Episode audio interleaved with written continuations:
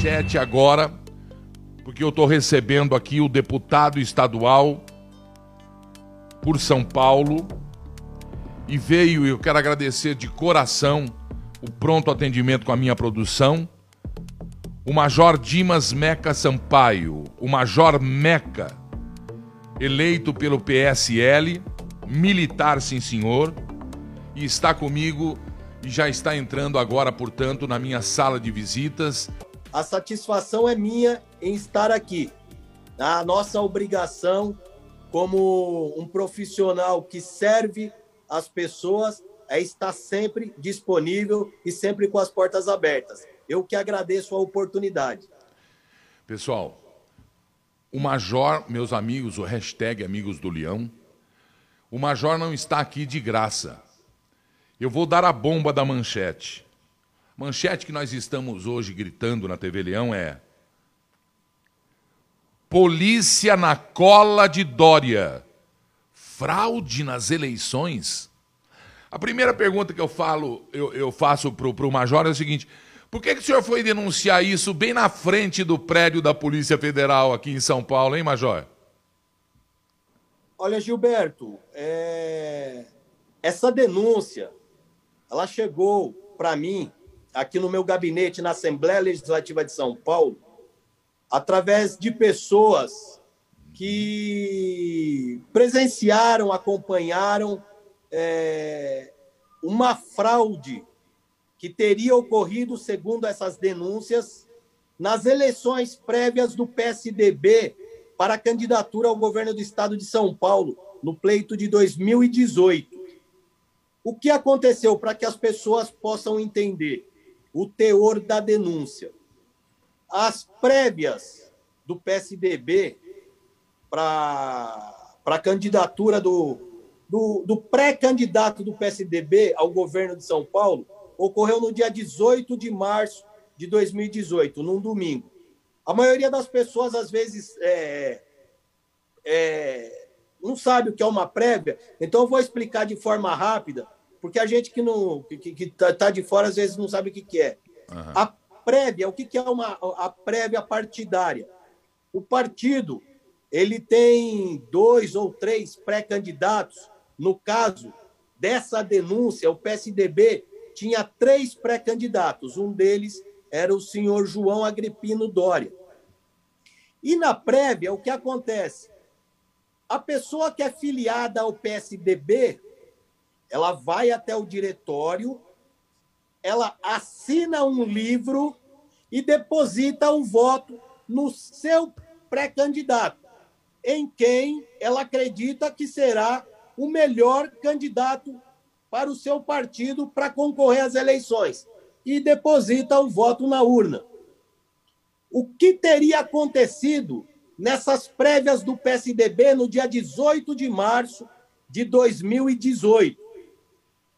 Dos 15 mil votos válidos na eleição prévia do PSDB, 11.990 e poucos teria sido do pré-candidato João Agripino Dória.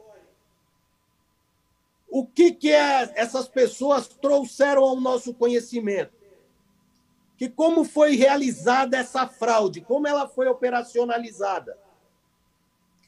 As pessoas, essa grande maioria maciça dessas pessoas filiadas ao PSDB não estiveram no diretório o que aconteceu? Falsificaram a assinatura de muitos dos filiados, falsificaram a assinatura e depositaram o voto João Agripino Dória na urna das eleições prévias. Ou seja, houve aí o crime de falsidade ideológica, é, houve dentro dessa operacionalização, como consta no teor da denúncia, isso consta da denúncia. Que houve uma associação de pessoas né, que planejaram e operacionalizaram essa fraude. Então, houve uma associação para o crime. Eu, em posse dessa denúncia e de todo o seu conteúdo, eu conduzi, as conduzi até o Ministério Público do Estado de São Paulo e apresentei aos promotores de justiça. Foi feito uma avaliação, foi feita uma requisição dos livros das prévias do PSDB, porque esses livros eles permanecem arquivados no diretório estadual. E, segundo os promotores nos informaram, na requisição desses livros e numa análise primária, realmente existem fortes indícios de falsificação das assinaturas. Realmente é, estão demonstrando que essa denúncia que aportou no meu gabinete, é, ela pode muito bem sim ser verdadeira. E o Ministério Público fez uma requisição e enviou todos esses dados e essa documentação à Polícia Federal para a instauração de inquérito né, e investigação dessa prática, dessa possível prática criminosa, segundo a denúncia que aportou aqui no nosso gabinete. Major, o que, que o, o que, que vem a ser fortes indícios? Porque é assim, o Olha... crime é, na minha, na, minha, na minha concepção, quando se faz esse tipo de coisa de denúncia, não o senhor, mas quem fez a denúncia, o senhor deve ter provas também para se garantir, evidentemente, é, é, não existe meia gravidez, não existe meio crime. Esse, essas for, esses fortes indícios, é, eu posso dizer que seja ah, a delação ou ah, a, a, comunicação de que a pessoa que aparece assinando lá, ela não esteve e não assinou? O forte indício, Gilberto, nesse caso, quando o Ministério Público ele requisitou os livros, é, ele requisitou também as assinaturas que constam no TRE, né? Porque no TRE, você quando é, filia-se a um partido, você preenche uma ficha e tem lá a sua assinatura. E numa confrontação inicial dessas assinaturas, houveram vários pontos de divergências. Esse é o mais forte indício. Né? A delação, ela não houve, a denúncia acabou sendo é, elaborada de forma anônima, porque eu ouvi dessas pessoas que elas têm medo em relação às suas vidas. É, e com razão, né? E com razão. Bom, então já posso dizer que o governador de São Paulo está sendo investigado por fraude eleitoral, por formação de quadrilha. Olha, Gilberto, é, eu entendo e eu enxergo isso como uma contaminação é, muito grande do início do processo eleitoral. Porque quando nós analisamos o processo eleitoral, desde o seu início, as eleições prévias, é um primeiro instante da, da do, do, processo eleitoral.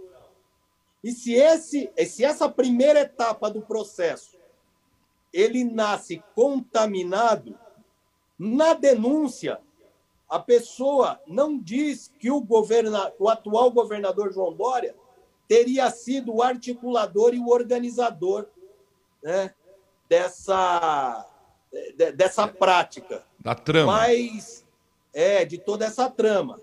Mas é preciso uma investigação para que realmente possa apontar e determinar qual foi a participação de cada um dentro dessa prática né, criminosa que foi colocada dentro dessa denúncia que aportou aqui no meu gabinete. Eu acredito sim que trata-se de um processo eleitoral que se iniciou viciado. Caso seja constatado e comprovado essas práticas, é um processo que já nasceu viciado, né, que contamina todo o restante do processo. E pode, pode acontecer o afastamento do governador diante disso? Olha, eu acompanharei para e passo todas as etapas dessa investigação E se confirmando essas práticas criminosas, eu entrarei com pedido de impeachment, com mais um, na verdade, que eu já entrei com outros, com a respeito de outras práticas, entraremos sim com pedido de impeachment do governador, porque nós temos uma pessoa, um estadista, que conduz um estado, o estado mais rico do país, né? e chegou até aquela cadeira, iniciando-se de um processo né, criminoso, ele não tem o direito e não pode continuar ocupando aquela cadeira. É. é isso, é, quando eu falo da instalação dessa peça, é para que ela, sim, seja a, acolhida na Assembleia Legislativa do Estado de São Paulo e colocado ao conhecimento de todos os parlamentares dessa casa e que seja democraticamente né, tomada a decisão mais adequada em benefício do povo de São Paulo. É, deixar bem claro que o governador não está sendo acusado de